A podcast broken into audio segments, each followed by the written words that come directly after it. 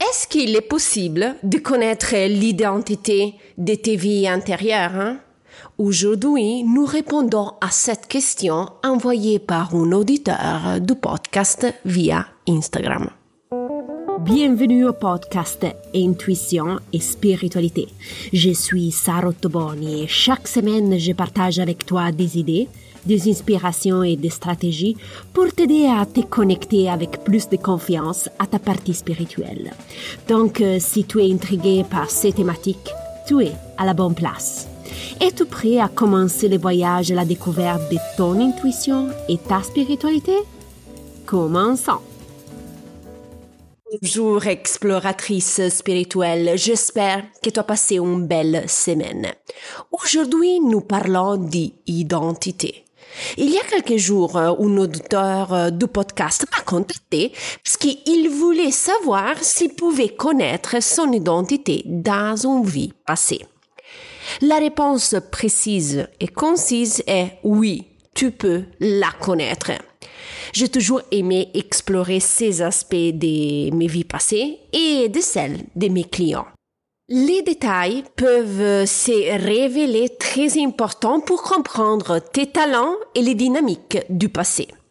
Mais combien de détails de ton identité passée peux-tu connaître? Alors, cela, ça dépend d'un élément clé. Cela dépend de ton niveau de communication avec les guides. Si tu es au niveau 1 de la communication, tu as généralement la possibilité de percevoir si l'identité est celle d'une femme ou d'un homme, d'un enfant ou d'une personne âgée.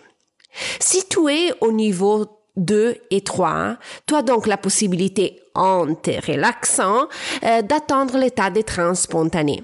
Et donc tu as plus facilité d'avoir accès à des autres détails, par exemple de ton physique, de la région où tu as vécu, de la culture, de la période historique, de ton caractère, de ton nom et des autres détails personnels comme ton âge.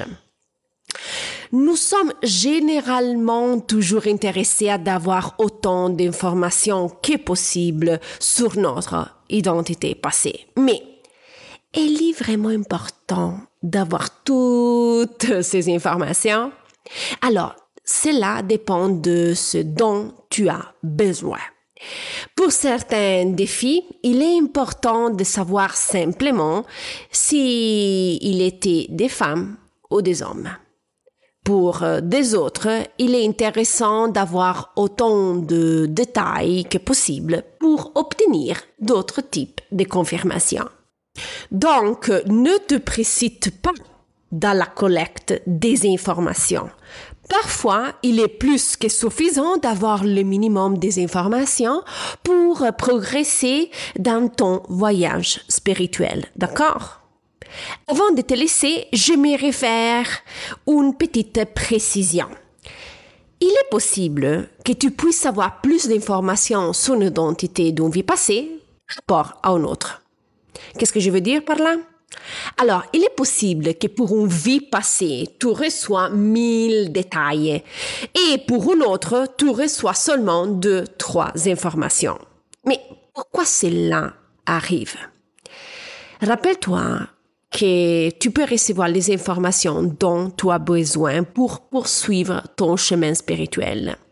Tu as accès donc aux informations qui sont appropriées et utiles pour toi en ces moments.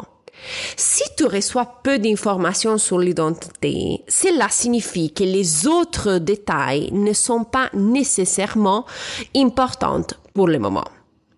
Par exemple, il est possible en ce moment que tu essaies de comprendre les causes d'une peur innée.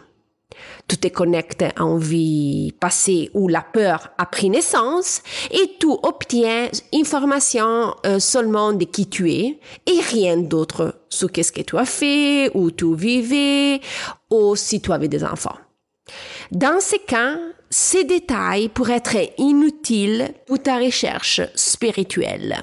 Donc, ne t'inquiète pas si ça arrive cette situation. OK? Avant de te laisser, récapitulons ensemble les points clés de l'épisode.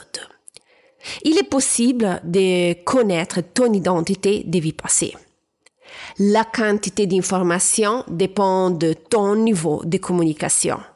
Rappelle-toi, tu ne reçois pas toujours les mêmes quantités d'informations sur l'identité pour toutes les vies passées. Tu reçois toujours les informations nécessaires pour continuer ton chemin spirituel. Nous voilà à la fin de l'épisode. Si tu as des questions, tu sais que tu peux toujours me contacter en privé, par email ou par le compte Instagram. Tu peux trouver toutes les informations dans la didascalie. Si tu apprécies le contenu, n'oublie pas de noter avec les étoiles le podcast sur la plateforme audio que tu utilises. Si tu veux être informé de la prochaine publication, suive le podcast. Je te remercie pour le temps que tu m'as dédié.